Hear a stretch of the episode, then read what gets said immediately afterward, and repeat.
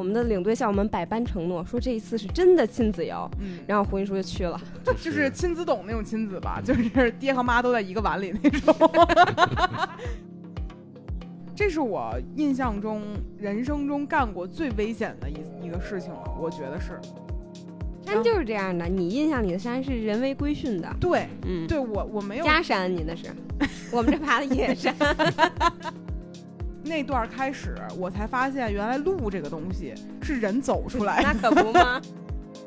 每当你到一个非常接近自然的地方，然后最后到了一个人为的荒废的废墟的时候，嗯你就会有一种离现实非常非常远的感觉，就是这二者叠加会让你觉得离现实更远。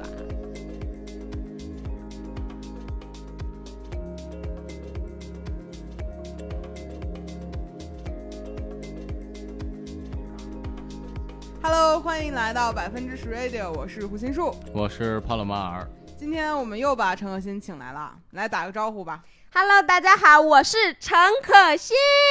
怎么了？刚从女团上退下来是吗？王心凌上身了。我们今天想聊点儿就是挺不同的体验，因为我上个礼拜吧，跟着陈可辛还有帕老师干了一次很不像我干的事儿的事儿。嗯等于撒钱去了，出去。没有，哎，还担心咱这话聊不了那么长呢，怎么那么多话佐料啊？就上个礼拜我去爬了一次野山，嗯，嗯，这事儿呢，回想起来，现在仍然觉得非常的危险。我听说了。你就在那儿呢。哦对，我也好像我也在。对对，反正就是这个事儿让我挺想跟大家来聊聊的，因为这个事儿和我想象中的太不一样了。嗯，先从始作俑者陈可辛来，哎，你算始作俑者始作俑者是你们怕老师啊？对，嗯，你说吧，怕，我怎么了？你为什么要撺掇我去呢？我只是描述了我去的就是经历，然后我说了这事儿太危险了，你去肯定会骂死我。然后呢？然后你就说我要去，太感谢了。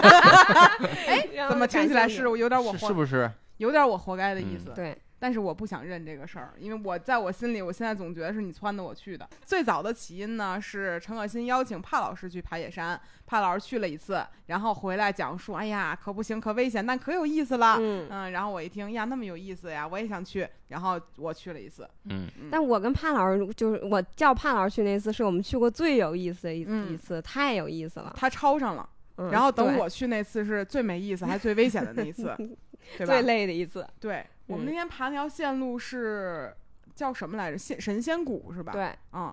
然后这条线路也是我们当时的这个队长选的，嗯，说另外一条线太简单了，在座各位都是有头有脸的人物，嗯我们来一个十公里的线路。没有是这样，是我们有一个微信群，然后就大家最开始那个群是飞盘的群，嗯，然后最近飞盘不是也不好找公园嘛，我们就开始那个群就直接变成了爬山群。嗯然后呢，就是经常在里头，就是我们那个队领队领队夫妇两个人嘛，他们经常往里头甩一个线路，说这亲子游就是 轻量呃嗯休闲，咱嗯去不去？我们就走走走，然后一去累累的半死，回然后家。亲子游变成丧子游了。对，然后但是这一次呢，我们的领队向我们百般承诺，说这一次是真的亲子游。嗯，然后胡云叔就去了，对，我是信任的，因为我过去不知道人和人之间有这么多的这种阴险狡诈，嗯这事儿没必要骗人吧？结果发现还是有那么一点儿就是诈骗的嫌疑在里头的啊在那个群里，亲自已经完全变了意义了，就就是亲子懂那种亲子吧，嗯就是爹和妈都在一个碗里那种。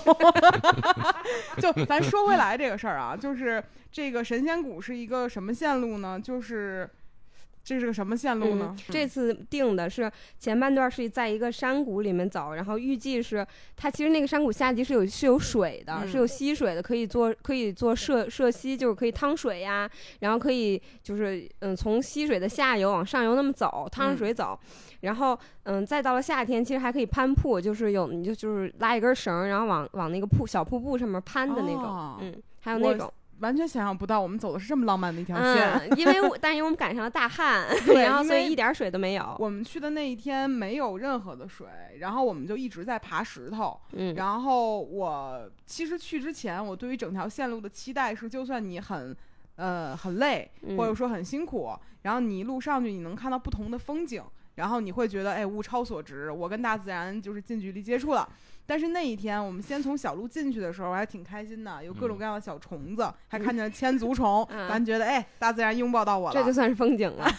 然后再往上走，我发现就一直是在爬石头。还一直有千足虫。对，然后这个石头最开始的时候，你是需要就抬腿就能上去的，嗯后来你至少得是两条腿加一个手，嗯就是给撑一下。嗯再到最后，这个事儿有越来越过分了，这个石头得俩手攀着才能上去，嗯，一瞬间以为咱又攀岩去了呢。然后到了后半段就没有石头，变成了那种土坡，七十度嗯土坡。对，就这个事儿，其实也是我最想讲的一个事情。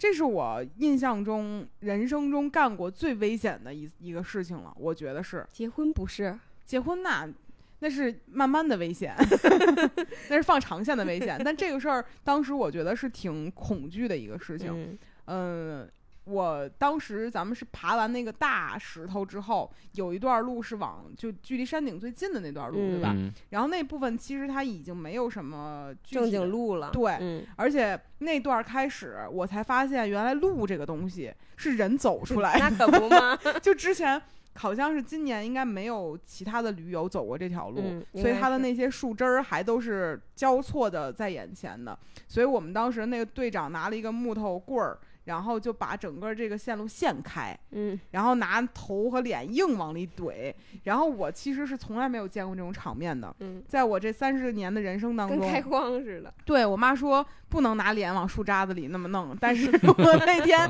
就是整个都是拿脸往里面钻，硬开出来这个感觉。然后后再到后来的时候，我也是从来没有体会过在那么漫长的路上四肢爬行。嗯，嗯，那那地儿基本上就剩木头、碎石和树根儿什么的。啊，对，对，嗯主要靠树根儿就保持平衡。而且我从来没有在抓地的时候，因为那个地是有坡度的嘛，就跟嗯大家看过那些恐怖片儿里面一个人把另外人从山底踹下去的那种路是一样的。嗯然后你往上走的时候，你有可能会抓到一个石头是松动的，嗯，然后一抓的噼你就容易也掉下去了。对，嗯而且那个石头掉下去之后，很有可能砸到你后边的人。嗯所以那天我们一方面怕自己不行，一方面又怕砸着后边的人。嗯，反正我的内心是非常的别扭的。我的内心特别欢呼雀跃。你怎么回事儿啊？你是不是反社会人格？他们 我觉得到家了，我就喜欢这种山，就是特别能开发人类的潜能跟那种原始的冲动。那你不害怕自己会遇到什么危险吗？我我就我跟你不一样嘛，就是你来之前你是预设了它是一个亲子游，哦，就是你们嗯已经被骗多了。我没有预设，就是它出现什么我都接受。我我对这种嗯爬山旅程是有这种心态的。嗯，而且这个真的是我小时候的亲子游，就是 怎么的？你山东人怎我我初中就搬去泰安了嘛，所以嗯就是我们经常会爬泰山的野山，每天爬爬泰山上下学，呃，用不着吧不用那样啊 没有，但是对就是我们真的，我姥爷和我姥姥都会带我爬这种地儿，爬野山吗？对，那当时就是姥爷姥姥的也穿的都是登山鞋，拿着水袋什么的。我感觉 他们那代人真的，当然他俩现在膝盖都不好了啊。他们那代人就穿布鞋都能上山，甭管你条件多苛多哎惨，就能确上去。实特别神奇。就是我我我第一次加入组织，就我们我第一次跟他们去爬的时候，我们嗯爬的山就差不多是这个山强度的三分之二吧，嗯，也嗯挺难的了嗯，。三分之二差比三分之二再轻一点儿吧。嗯，嗯，然后那个时候还是就是冬春交际，就是嗯还没有这么多树，然后树都秃着，然后也是爬这种很陡的坡。我们几个累得半死，站到山顶的时候，就一群大爷大妈嗷了虎叫，就一点儿也不累，在山上呼朋引伴的合影。呼朋引伴这个词儿用的。然后就是哎，你拍啥呀？我这儿好看。然后反正就拍，让我们给他们拍合影。然后我们就打听一下，跟我们走的是一样的路，人一点儿也不累，嗯，就差不多五十多岁、六十多岁退退休那一帮人那、嗯那么个感觉。我觉得就是往上和往下都挺轻松的，就是最主要的就是我们这个年纪的人，为什么呢？就是你常年在办公室里坐着，然后你很少出去，就是老头老太太天天出去遛弯儿，早上三点就去天坛公园刮脖子去了。你说的这真的怎么？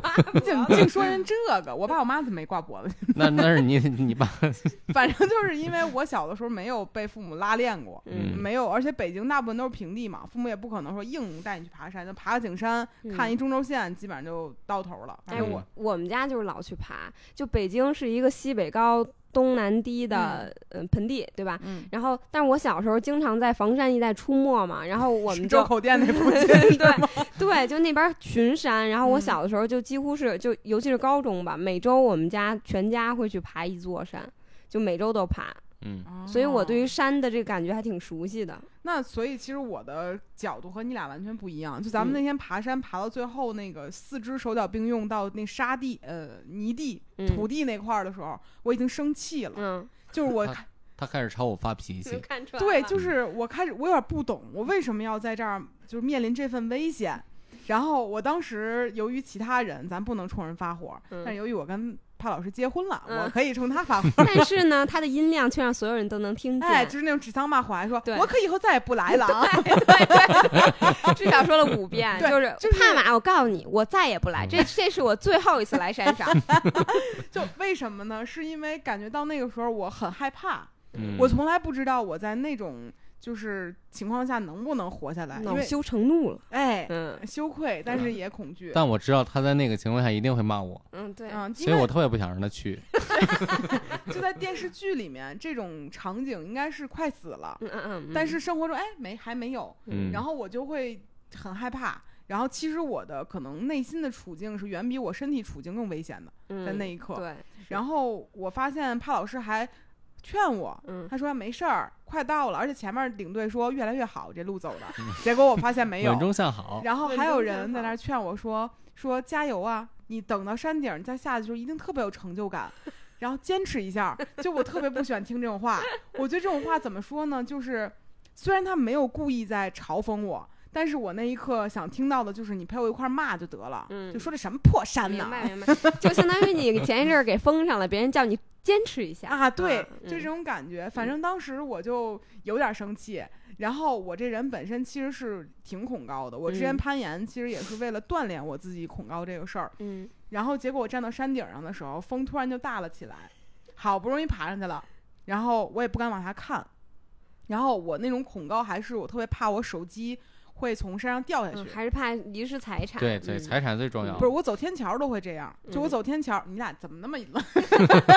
就是我会担心自己的东西，比如我转身的时候它会掉下去这种，所以我就爬山的那天就特别的紧张。到山顶上的时候，嗯，而且这个山它也不是咱们印象中的那种爬到山顶有一大平台，然后那边再走楼梯下去，它就是嗯在上面有那么一个小道儿，然后你再扶着石头，就是半趴着那么下去的感觉。山就是这样的，你印象里的山是人为规训的。对，嗯嗯，对我我没有家山你那是，我们这爬的野山。嗯，行吧。但是之前我就没有过这样的经历，然后我就在上面更生气了。嗯我心想这下山得什么样啊？嗯这下搞死我呗！嗯然后我心里就对帕马就有无限的辱骂，那这事儿怪我吗？不怪你，你撺掇他的，开头可可讲了。就我开头说了，我拒绝他了，他自己非要来。对。当然，当然那一天的线路给我另外的一个点在于，其实我本以为可能一路你走上去，你能见到各种各样儿的，就是不同的风景。但那嗯天赶巧了，咱走那条线路，好多嗯风景都是有一点乏味，那天的路对又长又很雷同。嗯，而且下来的时候也很乏味，嗯，嗯，然后就让我觉得，哎呀，这 你就把它当成一个体能修行。我发现了。嗯但是我转头一想，十个小时，然后我一看自己的手表心率在一百四以上，也就是十个小时持续不断的有氧，嗯，啊，除了中间吃个饭，然后开始惦记自己身上那些肌肉了。对，这该掉肌肉了，就觉得还是挺。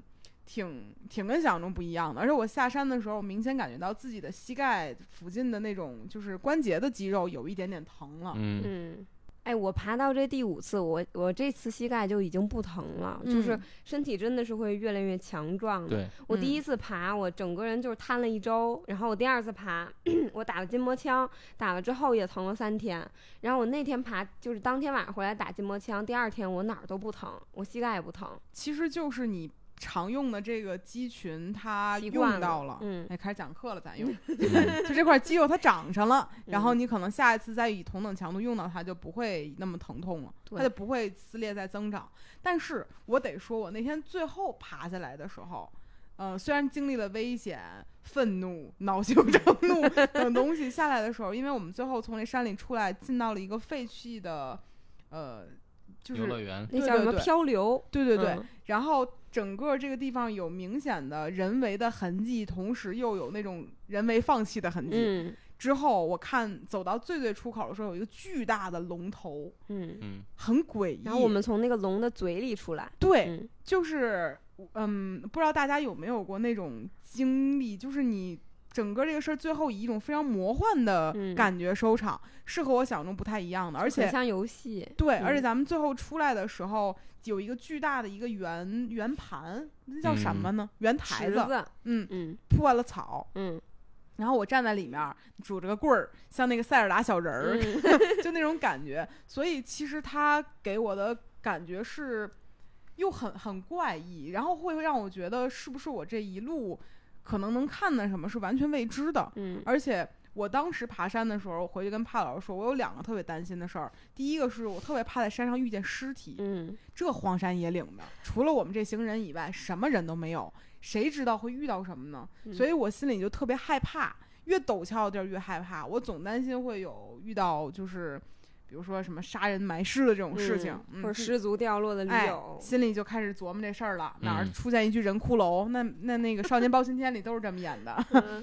然后还担心的一个事儿就是自己怕遇到危险嘛。啊嗯然后我就会觉得这一路都是完全意料外的一个事情。然后我就在想，你们俩之前就帕老师比我多爬了一次嘛，陈可辛嗯比我多爬了几次、嗯，四次，啊？嗯就你们有没有遇到什么完全意料外的事情呢？我们那次我和陈可辛去的那次最好玩那次，太好玩了那次，，就这俩人像两两个老变态一就样。是太好玩了，全都意料不到。就是怎么说呢就是你我们那次就可以理解为它是一个闯关游戏，嗯就是它本身是你可以走那个栈道，就是那次是一个有溪水，然后有岩石的路嘛，嗯是一个山谷，然后你你原本就是走栈道一路走过去就是一个亲子游，就是真亲子游，嗯但是我们每一块儿需要有栈道的地方，栈道都断了。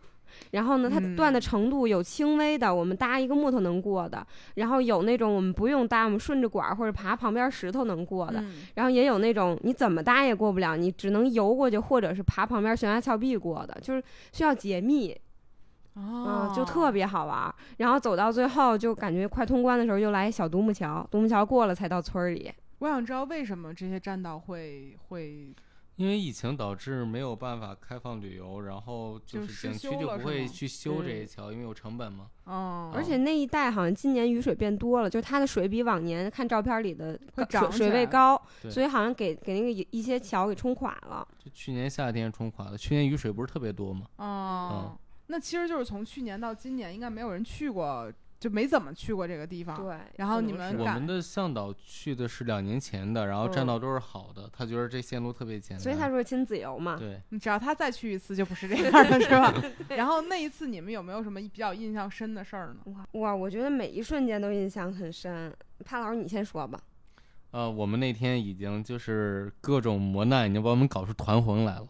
真的，我们巨团结，然后就 什么 有没有口号啊？口号：陈可辛你在哪儿呢？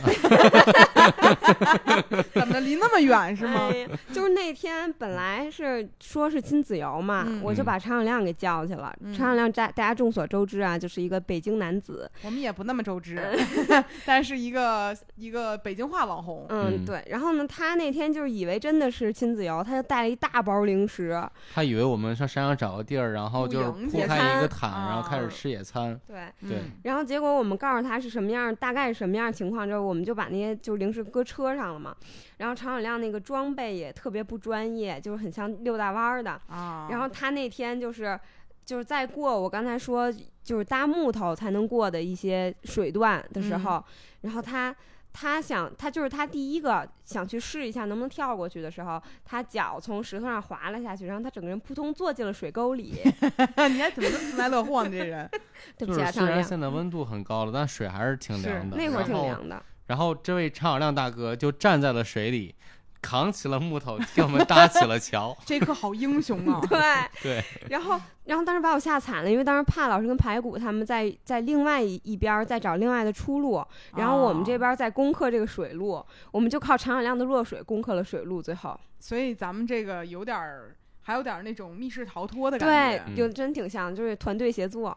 那天特别，团队协作，但那天全是靠常小亮把你们给驮过去的呗。不是他就是他在了水里，他就能扶我们了，因为、哦因为那个木头是圆的嘛，它容易转，它会转，然后明白。嗯，然后还特别有意思，我们找了一个特别合适的一个三叉形状的木头木头桩子当嗯。桥，然后然后所有人都走过去了之后，前面还有一段水路要用那个木头桩子，然后我们所有人都站在这儿，就是十几个人挤在那儿，然后再把那个木头再搬到前头去，从后头，这特别像小时候做那种什么团队游戏那种对特别特别破冰，但听起来那一次你们好像动脑子更多，体力上相对对还算是比较很友好的一个一次是吗？我觉得体力上挺友好的对，就是精神很紧绷，那跟我这次就跟咱们这这次完全不一样。我去这嗯次感觉就是脑子完全不用动，你只要只要爬就行了。对，但是体力就是疯狂的，就是折磨你。我觉得您脑子也没少动，第二次 太累了，第二次这个十个小时，然后路其实不多，嗯，嗯就其十个小时什么概念呢？就是我爬泰山就是两个半小时我能到顶儿，嗯嗯然后那这个因为有台阶儿吧，泰山，对，嗯，嗯，然后这个就我花了十个小时，然后一点劲儿都没了，而我我能感觉到我自己脚底的泡的形状，啊，对 他他们俩这一路上一直在形容对，自己泡。他老师说不要不能脱鞋，脱鞋都爆浆了，净说这种话，怪恶心的。我我跟你讲，就是你刚才提到的那个，就是我们从一个龙头里出来，你、嗯。你，然后你觉得像塞尔达游戏的那种感觉，嗯。这种感觉其实就是我第一次也也是这种感觉，因为第一次跟这次有点像，也是我们前一段儿是爬山，爬稍微有点枯燥的山，但比这次有意思。嗯。就是有石头路、有土路、有树林路这种路，嗯。然后最到最后我们我们会到一个废弃的庙，嗯，那次我们是一个废弃的庙，然后这一次我们是一个废弃的景区，嗯，就是你你每当你到一个非常接近自然的地方，然后最后到了一个人为的荒废的废墟的时候，嗯你就会有一种离现实非常非常远的感觉，就是这二者嗯叠加会让你觉得离现实更远，嗯，然后你就会去你就会想这是真的吗？我是不是在游戏里？我为什么会出现在这儿？我为什么不在家里躺着？这让我想起来那天我们到最后的时候，有人说听是车声儿，就是我们走到那个出口的时候，有人说啊有车的声音，这是真的吗。就是那天我们几个在前面走，你们在嗯后面，我们冲你们喊有路啦，然后中间你们中间人往后传有路，对，有有点奇怪。嗯对你接着说，那你上次那庙的感觉应该更奇怪，因为我在我心里面庙是一个有宗教色彩的东西。嗯，我其实如果啊，如果我那天爬到最后看见了庙，我肯定会很害怕。你会崩溃。嗯，不知道到时候有没有劲儿崩溃，但是我肯定害怕。很像《西游记》里面妖怪变成一个庙出来，然后为了吃你，哎，嗯，有点那意思你。把自己当唐僧了是吧？我觉得我人也吃啊，我是那白龙马，我 就是我们那天那个庙，它应该是一个之前之后查，应该是一个辽代的庙，然后在嗯抗日时期它被炸毁了，然后就是近期我们就在修缮这个庙过程中，也不知道是为什么烂尾了，嗯。反正它就保持着一种它的瓦片儿啊什么的，全都特别特别新，一看就是现代量产的东西，就是嗯应该不是一个古旧的东西。然后它那个偏殿有一个殿叫卧佛殿，然后那个卧佛殿上面有一个匾，就是有一个像匾一样东西写着卧佛殿三个字，嗯，但它还不是那种，比如雍和宫我们那种木头匾，它是一 KT 板儿，它是一 KT 板儿打着，没有易拉宝吗？哎，没有，就是一 KT 板儿打着三个黑体字“卧佛殿”，然后我这个也啊太……然后我当时在门口我说这次点儿吧，然后往前走了一步，我整个人就是从脊椎骨往上滋，就起了一身鸡皮疙瘩。嗯，就是那个店里就卧着一个特别特别大的佛，把那整个店撑满了，就差不多得有三四四五米吧。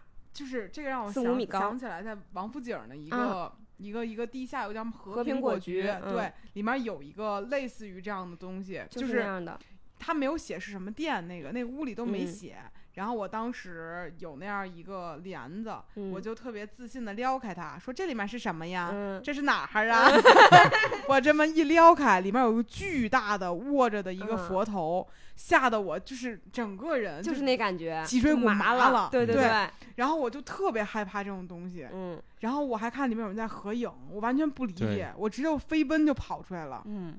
我们那天那个佛，我觉得就是因为你给我讲过这个事儿嘛，嗯然后我那天见着这个佛，我第一反应就是我去原来完底儿了。呃原来你那感觉就是这种感觉，就是啊真的是麻了。嗯，然后但但是和平果菊那个它起码还有一些美感。啊，然后这个佛它是因为它烂尾太久了，然后它用的材质应该也是有点儿偷工减料吧。嗯，这个佛已经裂开了，这可不不好、啊，就不。好。然后然后左右两边儿有各有三个罗汉，然后嗯那个罗汉它像是水泥铸的，然后已经融化了，就特别可嗯怕，特别可怕。然后排骨根本就没进，排骨根本就没上台阶儿。排骨说：“你们在这儿逛，我先在底下等着你们了。他是个老妖怪似的。”排骨就这么说话。就是这个又让我想起来了，咱有一次玩那个密室逃脱，就是去那个 TFS 那次，嗯不是有一个勿听不许，就是勿听勿看，嗯，娘娘庙什么。对对对，那三个东西听着也像是这样的，就嗯是主中间有一个主的佛，或者说一个雕像，旁边有三个，就对是，是类似的结构。啊，嗯，但是很瘆人，就是它是一个未完成的状态，然后又特别荒废。嗯但那个时候你们是傍晚了吗？还是那个时候就是太阳其实没太落山，就没太黑，差不多五六五点吧，五点左右，那已经开始觉得有一些吓人了。嗯这要是晚上七点走得，吓死。嗯，那然后呢？然后哦，然后那个那个卧佛卧佛殿只是一个偏殿。嗯，然后你往中间走，它那个正殿后面连着一串特别特别高的台阶儿。然后，因为它那个寺是它后殿是依山建的，就嗯全部都在山腰上。嗯然后那山也很陡，所以那个寺的那个走势也很陡，台阶儿就也非常陡。然后我们那天就是已经腿已经走爆了，然后又嗯看见这个台阶儿，我们几个就想上去，最后我们就五个人就走了大概几百阶台阶儿，就有点像朝圣的那种感觉，走上去，嗯走到最顶上有一个那种。八角塔，然后那个塔还只还是那种只只有脚手架跟钢筋的状态，还听着又现代又特别赛博朋克，就是就是一个骨架在在那儿，在那个最高处山脚下立着，嗯嗯半山腰吧，半山腰立着。然后我们领队太勇了，我们领队就是直接往上爬，就我们我们五个到了那个那个塔的中间儿的时候，嗯我们说那这儿可能已经走到我们能走的最险的地儿了。我们领、嗯我们领队嗯不是，这儿台阶儿还能上去，那台阶儿连板儿都没铺。连顶儿都没有，就是那台阶儿嗯走到上空就是空中，就没有东西了。嗯然后他就是要他走上去合影了，结果我当时就觉得我们领队绝对是个狠人，我看出来了，嗯我爬一回我就知道 宋老师是个狠人。那这次算是你经历过觉得最险的一次吗？这一次嘛，就不，我说这个是就是去看见卧佛殿的这个不显啊，这次啊，这不显，不显。我现在觉得没有一次是显的，人就是那么容易好了伤疤下一次忘。最显。哎呦，好了伤疤忘了疼。就卧佛这次就是就是我第一次接触到，就我刚刚跟你说那种就离现实很远的感觉。嗯我那一次就觉得特别精彩，我回家给谢柴讲了一晚上，嗯就是就是这整个前面爬山，后面到废墟的庙，我就觉得就是一种被安排好的一种探险，嗯我觉得特别丰富，嗯，嗯那除了这一次呢，还有没有什么你觉得？因为我觉得啊，如果是我看见这一幕，会觉得有点邪门儿。这嗯东西像是从天上掉下来设置了一个机关，嗯而不像是它本身就在这儿，我不小心闯进的，嗯，就是很奇怪这种感受。你还有没有经历过其他比较邪门儿的事儿？邪门儿的事儿就是。那个我特别信，就你你上前几周不是做一期出马仙儿什么的吗？嗯这些东西我还神鬼鬼我还挺信的。嗯然后我们有一次爬，我第三次爬吧，是我们五个人去。那天本来排骨他们要去，他们弹窗了，早上七点，嗯然后就变成了我们五个人。然后那一次就是因为人少，人少的话你就相对会爬得非常快，就因为没有人拖后腿了。嗯，然后这就是说排骨拖后腿呢。不是，我是说回树拖后腿呢哎。嗯，然后呢，我们那次就是到了一个山上，然后因为领队那个他的那个导航的光标偏了，所以我们走多了一段路。嗯因为走那段路，我们发现了一个防空洞。那个防空洞特别小，就是就只能过一个人大概，然后里面很干净，也没有什么积水，黑吗？黑的，但我们是开着手电进去的。然后我跟我跟柴，就是我跟嗯领队两个人，我们俩就进，我跟女领队我们俩进去了，嗯然后其他的男生没有进去。我们俩进去之后，就是发现里头啥也没有，我只看见了巨大的蚊子，连蝙蝠也没有，我们就出嗯来了。什么叫连蝙蝠也没有啊？就表示很无聊的意思，很空。啊 这什么意思呀？连佛像也没有，连蝙蝠也没啊，有，还挺空虚，觉得嗯。对我，们就期待进到蝙蝠洞这种地儿。嗯哦，谢谢你们了。嗯，看见尸体什么的。啊，嗯行，然后呢？然后呢，我们就出来了。然后出来了之后，我体力我觉得还挺好的。然后那天刚开始爬，我们就看见这个洞了，就出来了，就基本上还没开始运动呢。嗯我从那个洞出来，我就开始觉得眩晕，就整个人就觉得眼前是黄色的。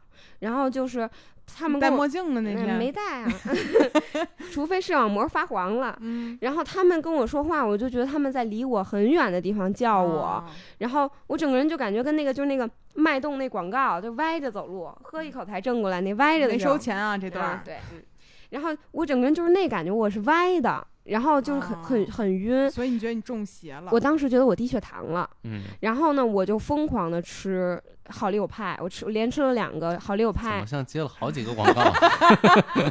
零食货架嘛，这是。咱不用说那么清楚，我赶紧吃了好几个嗯甜品。我连吃了两个巧克力派，然后连吃了三根双汇王中王，然后以上我都吃了，然后我还缓了一会儿，我还是没好，然后我就跟他们说我可能低血糖了，让他们先走，我就在后头一直走一会儿，我就特别晕，我就坐一会儿，然后我再好一点儿再走，然后就又马上非常晕，然后我们离开那个山头我就好了，就是我我们离开那山头我立刻就好了。我然后我到现在也不知道是我低血糖那个血糖回升的比较慢，还是那个洞和那个山有问题。很难说，他吃那么多东西，嗯谁知道是哪个东西起的效呢？对，帕老师怎么想呢？作为一个无他低神论者，血糖了，绝不承认这个事儿。他需要适应他上次爬他也低血糖了呀。但上次是真低血糖了。对啊嗯，他就很容易低那。上次也戴黄眼镜儿的吗？没有，上次跟那次感觉不太一样。上次就是觉得爬不动了，我得歇，但是没有觉得你们离我很远。嗯，嗯帕老师说那不行，两种不同的低血糖。啊，对，嗯，血糖程度不一样。对我其实对于这种事儿会比较害怕，但是它可能不一定一定是你被什么东西上身了，但有可嗯能那个防空洞里面有一些比如可吸入的东西，会让嗯你就是身体不舒服，我觉得是有可能的，哎，霉菌什么之类的。你们这个平台还可以再进一步宣扬封建迷信吗？我觉得好几期了。我们可能就是这么一种人吧。就是特别奇怪，我从那个山洞出来，然后我第二天应该回我爸妈家，嗯然后我就先开车去了西国贸的修车厂，给我的汽车做保养。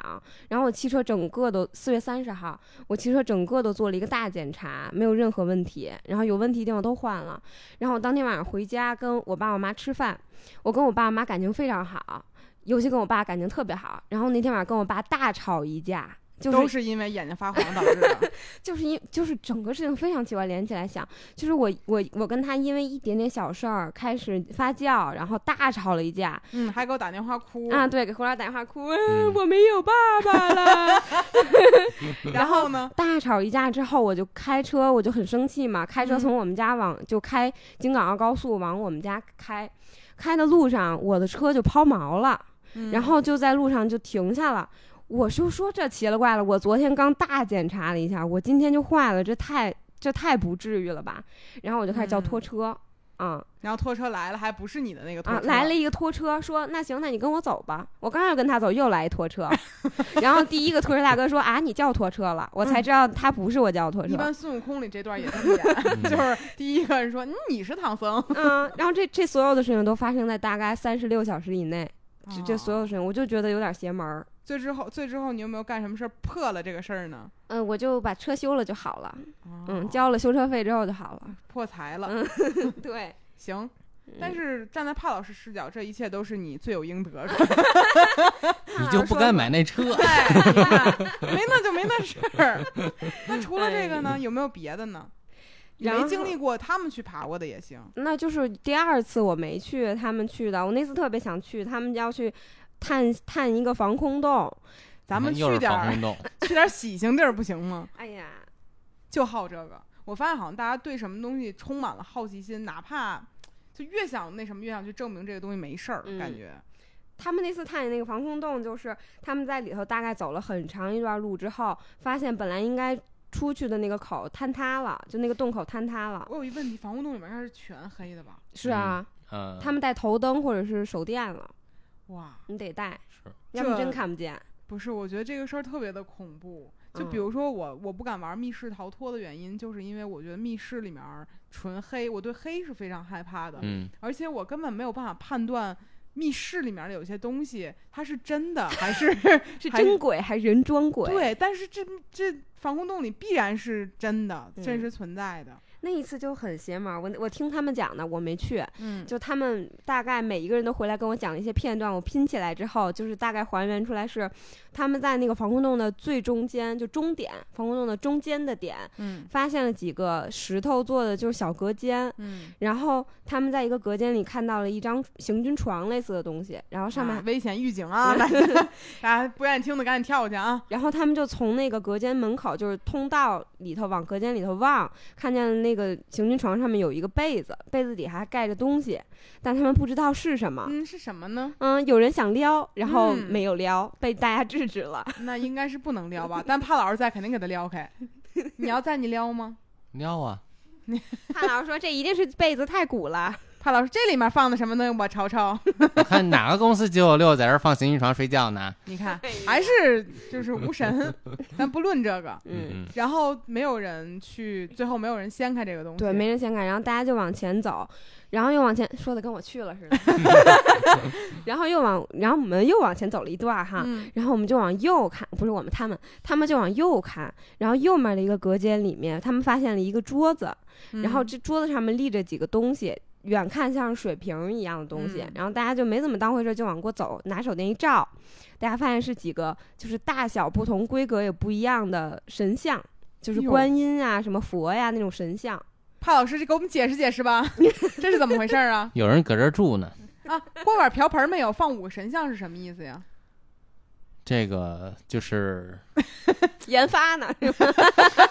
神像造型研发怎么是，做三 D 打印的是吗？嗯，你看你解释不出来，有人放这儿的呀，什么叫放这儿？就是曾经呢有五个驴友，有我理一解，人人拿着一个带了一个佛像，就倒斗来了呗，来这儿哎，而且他们说很看起来很新，就是现代制品。啊，从义乌进了几个放在对吓唬人义用的。乌义乌来朝圣的，对，就奇怪的不是这神像本身，是他们为什么在这儿。然后还有人，就地上还有一个拜，就是那个雍和宫那种垫儿，就嗯跪着那种垫儿，地上有一个那个垫儿，应该是有人拜他们。然后，但是那两个房间是离这个防空洞的左右两个口都最远的，就是它在终点嘛，它离嗯两边儿都最远。就是大家就会觉得，如果你要住人，你起码为了逃生啊，或者为了方便呼吸嗯空气，你也应该住在把头儿或者是离某一嗯端比较近。他住在了最终点，然后他还拜了神像，就让人不知道是怎么回事。那帕老师解释解释吧，嗯 一般这种事儿得需要你们这种讲科学的人讲海龟汤了，快点！个人生活习惯问题，就爱住中间儿，喜欢对对称称的生活，是那样吗？嗯，那这人要住在那儿，怎么灌瓢盆舞的没有啊？你管人家呢？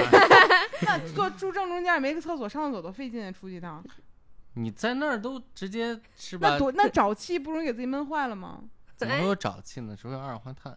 哎呦，那拉粑粑啥的没有那事儿吗？哎呀，他们您这操心都是什么事儿？咱不是以科学的角度来分析这事儿吗？要以不科学的，我有的是可解释的。他们就是在怀疑，就他们去的人啊，他们怀疑是什么，比如像逃犯呀、或者被通缉的人在那儿躲着来着。嗯，他们觉得，就可行，但是你起码应该会有一些生活痕迹吧？就比嗯如说有床啊，什什么双汇王中网，好利有派，是个热爱自然的逃犯，就把垃圾带走了。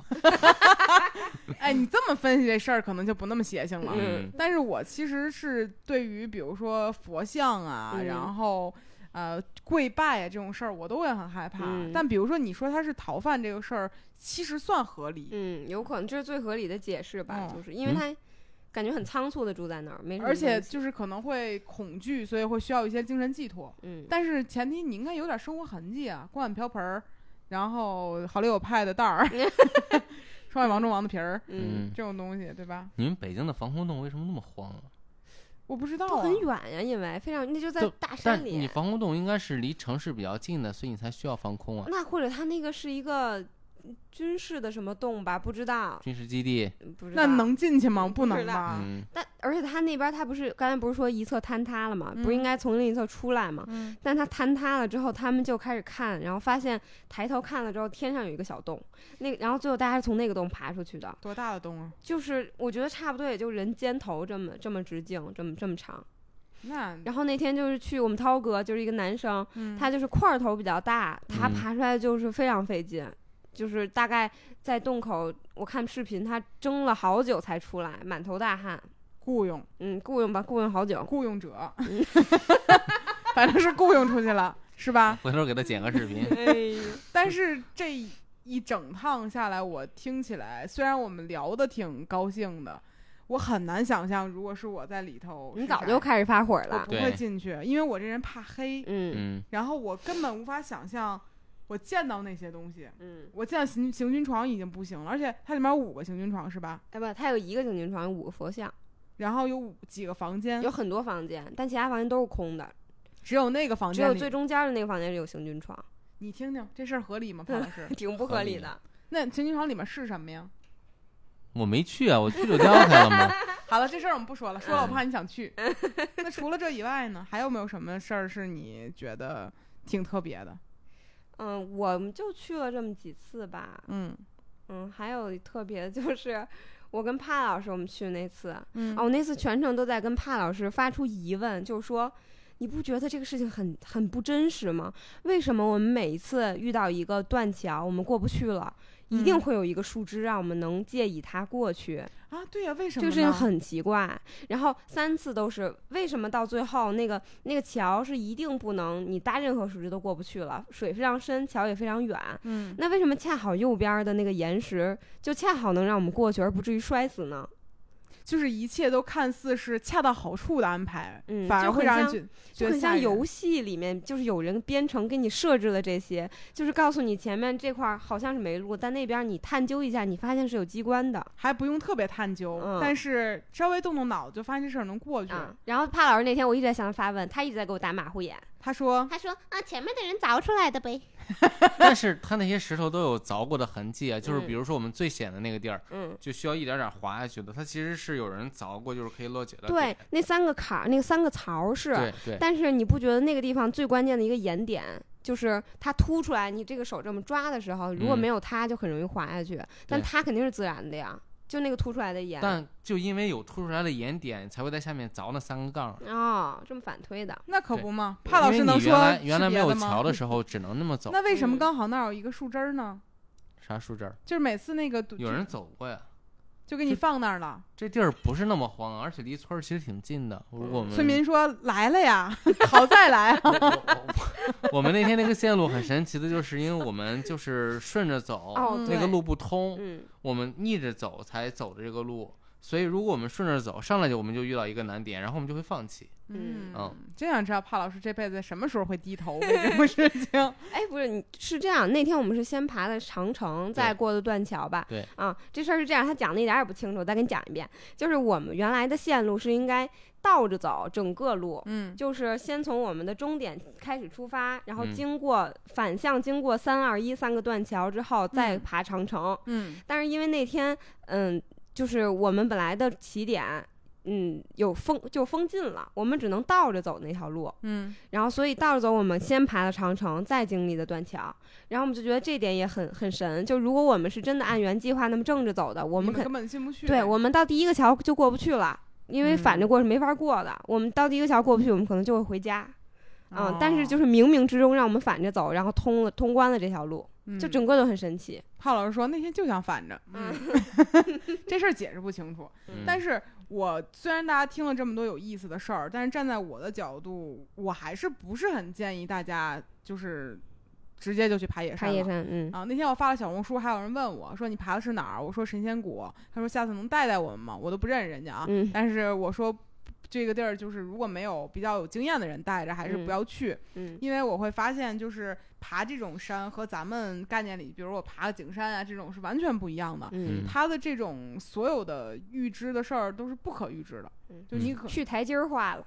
啊，对，嗯而且整个事儿你根本不知道接下来你可能会遇见什么。我跟帕老师去的那一次，我以为我会遇见什么的那种遇见什么，和我真正遇见的时候截然不同。嗯嗯，你就是不亲身经历一次，你是体会不了的。所以我不建议。你们两位呢？我们发朋友圈也是会有人，就是完全不运动的人嗯，来问我们，就是能不能下次一块儿之类的。嗯，对然后就发现这个事儿很好玩儿啊，就是我们去的时候，就像咱那天咱仨去，觉得累得要死，嗯但是最后发出来的照片儿，别人一看觉得，有意思。轻松愉快。哎嗯，啊，这这，而且每一次我发照片儿，别人一看都觉得我轻松愉快。嗯，啊而且凡是那种从来没有运动过但想去户外走走的人，嗯都以为你这是那种走半个小时、一个小时回来的那种，嗯根本不但是这样的。大家仔细看一下就能发现，我们照片都是在前半程拍的，后面其实没有照片儿。也不是，就是这个事儿点在于惊险的地方，你是不可能拿出手机来拍照的。对对对，嗯你一定是处于一个相对悠闲，可以把手机掏出来的时候。嗯因为，嗯，那天呃，我准备去参加爬山之前，我是购入了一些设备的。嗯，嗯，帕老师带我去了一趟迪卡侬，嗯然后迪卡侬买了一个那个那个那个登山包，就它嗯那种包和咱们自己平时双肩背不一样的是，它会在腰上和肩部它都做一些就是锁扣，嗯会让你把那个重量分摊开。嗯，笑什么呀你？瘸爪。瘸爪，我也憋着想说呢，瘸爪包。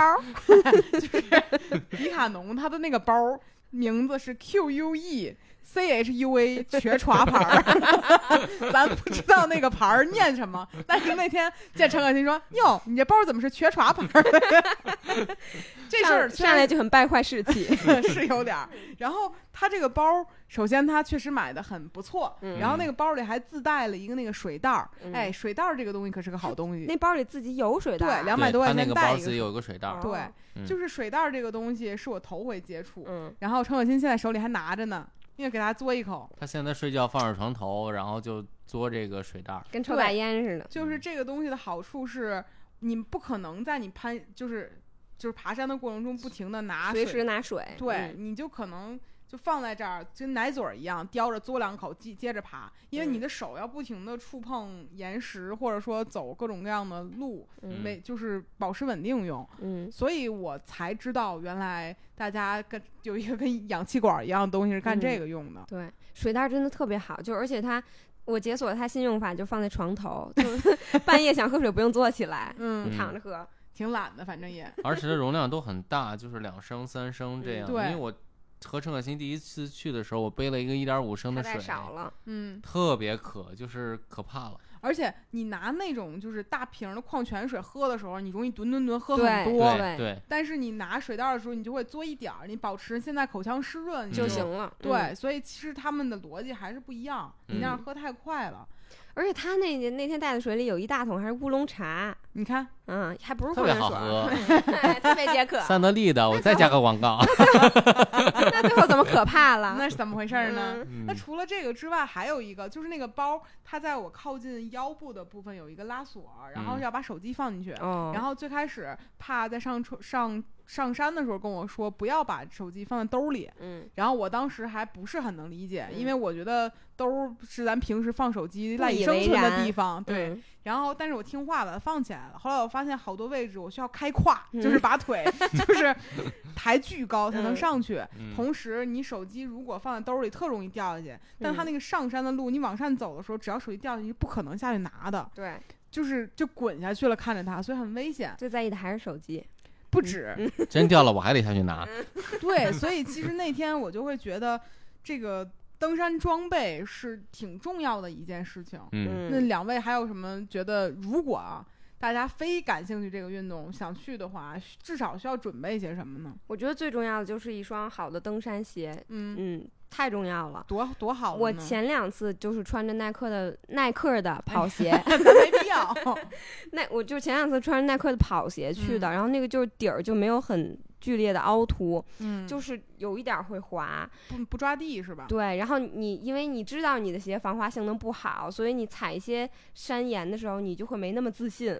嗯，嗯，是，就你你就更容易脚滑。嗯，然后我这一次就买了那个所罗门的那个登山鞋，嗯，然后就是我就觉得我我现在已经跟它磨合好了，我就觉得我非常信任这双鞋。嗯，就嗯你敢踩了是吧？对对，嗯，就哪儿我都不怕滑。我那天有这种感觉，因为我那个鞋也是全刷牌儿的，我那双全刷牌儿的鞋吧，我在在登山的过程中，它尤其是在那种松软的土地上，嗯它的抓地力没有那么强，嗯，然后它的那个凹凸是相对平缓的，就是嗯鞋底。嗯，嗯，怕老师跟我穿的是同一款，俩嗯瘸歘，真的不行。嗯嗯，除了而且大小之类的一定要非常合脚，就是嗯鞋鞋小了一定会顶你的脚，因为你下山的时候会嗯就，一直撞它。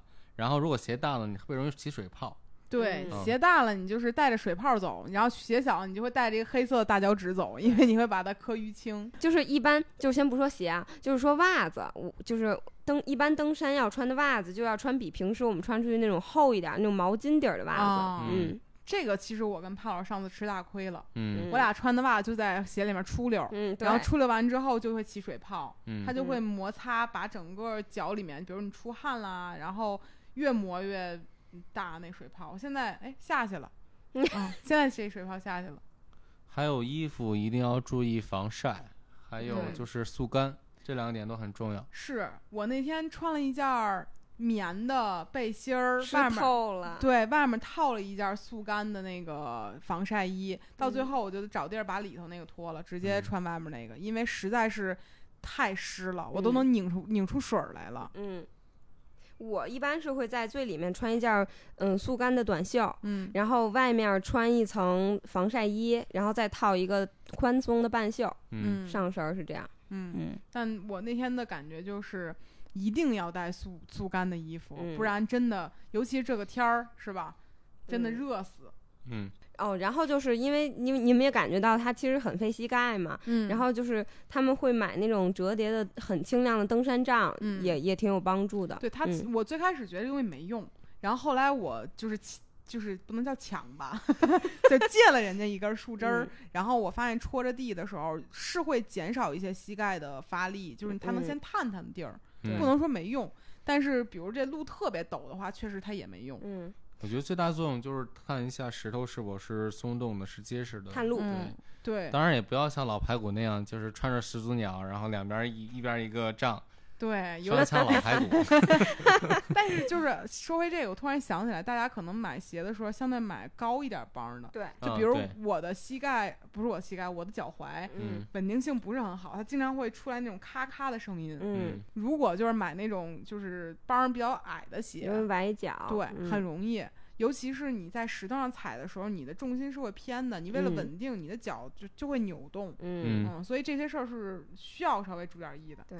嗯哦，然后手手套也一定要戴。啊。这个事儿是真的嗯，，你那天就没有手套我还。装逼呢，最开始 我说我不，我这攀我岩的是攀岩的少，少，我都是茧子，什么都磨不破。咱不，咱不知道后头磨的是，就是你其实纯摸石头还好，但如果石头上面有沙子，对，还有别的东西，它都有有东西西，有刺儿。对，嗯其实最怕的就是好多树根啊，或者是树对树干上面有刺儿，然后你直接抓上去。好多植物那天就是有小刺儿出来，然后我嗯往上一扒，拉了秧有。对，嗯，名儿拉了秧是怎么写这仨字儿？那种带刺儿的那种大叶儿植物叫拉了秧。但它那就是小枝儿一样，对，特扎。整个手就是被划破了，而且后面还有一些，它那个石头上面有那种就是小的小植物，嗯你手一摁上去一搓，它就给你搓出一个就是口来。嗯反正就是我那天手就由于没戴手套，受挺多罪的咱那天不是有男生拿袜子爬吗？啊。对，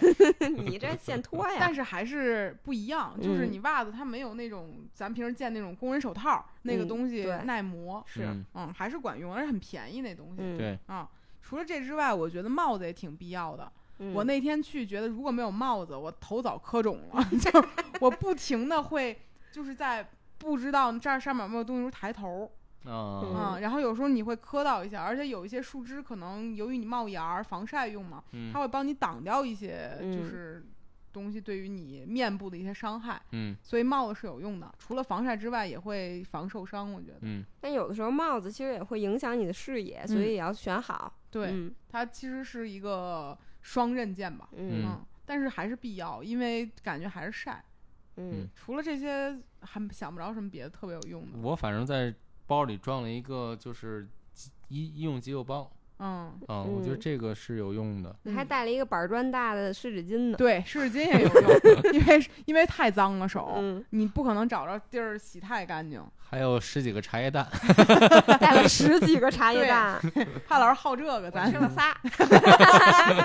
对，反正吃的什么的也是，还可以带个垃圾袋儿，因为嗯我觉得扔在山里挺不道德的。我们其实，在山里看见了一些垃圾，嗯就挺不好的。大家就是玩儿的话，还是应该把这些东西带走。嗯对，嗯，但是呢，就是大家体力上没有特别自信的时候，还是尽量能少带就少带，因为嗯很累的时候多一点儿点儿就就会变得非常重。对，嗯而且我们建议就是，如果体力不好的朋友，尤其是跟着跳刘畊宏半小时都跳不下来的朋友，就 别别这个爬野山了，啊，嗯对，嗯而且如果你想爬山的话，一定要弄好设备，因为那天，比如像常有亮去爬那天，他的鞋到最后都开胶了，是吧？磨平了他那双跑鞋，就耐克的。嗯，你今天就黑耐克了 是吗？没有，我买的那个登山鞋是耐克 ACJ 的，就 找补一下。啊 是因为人你这不是干这事儿的鞋，那肯定不行。嗯，就跟我鞋不行。我第一次穿着鬼冢虎爬那个岩石的路，就是去野攀的时候，嗯，我脚都快崴疯了。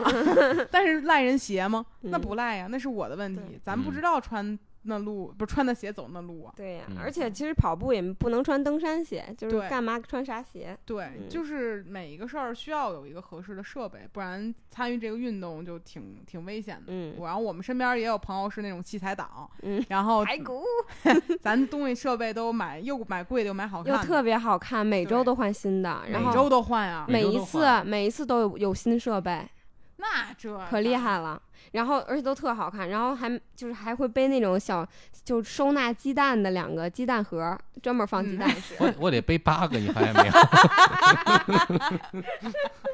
咱们家就是吃什么都走量，太走量了，你家适合拿买这种东西。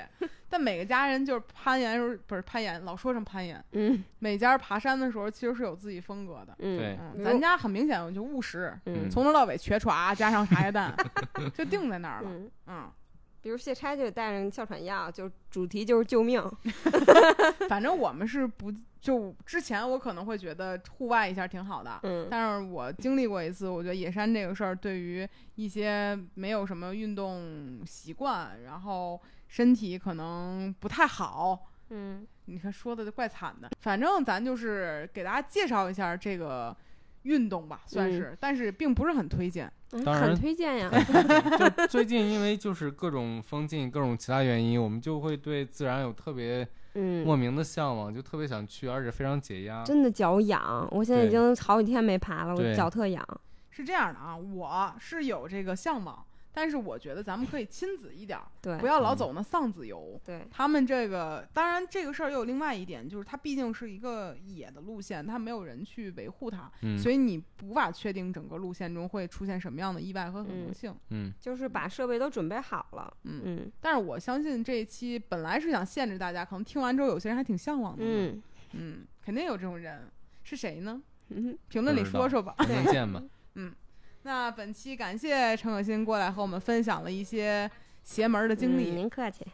还去呗。嗯，对，还得去，下周还想去呢。行，那我们争取我心理建设建设，下回咱还见。嗯，行啊，你要不就别去了，我怕挨骂。那你自己想想办法。嗯，那本期的播客就到这里了，感谢陈可辛的做客，我们下期再见，拜拜。拜拜。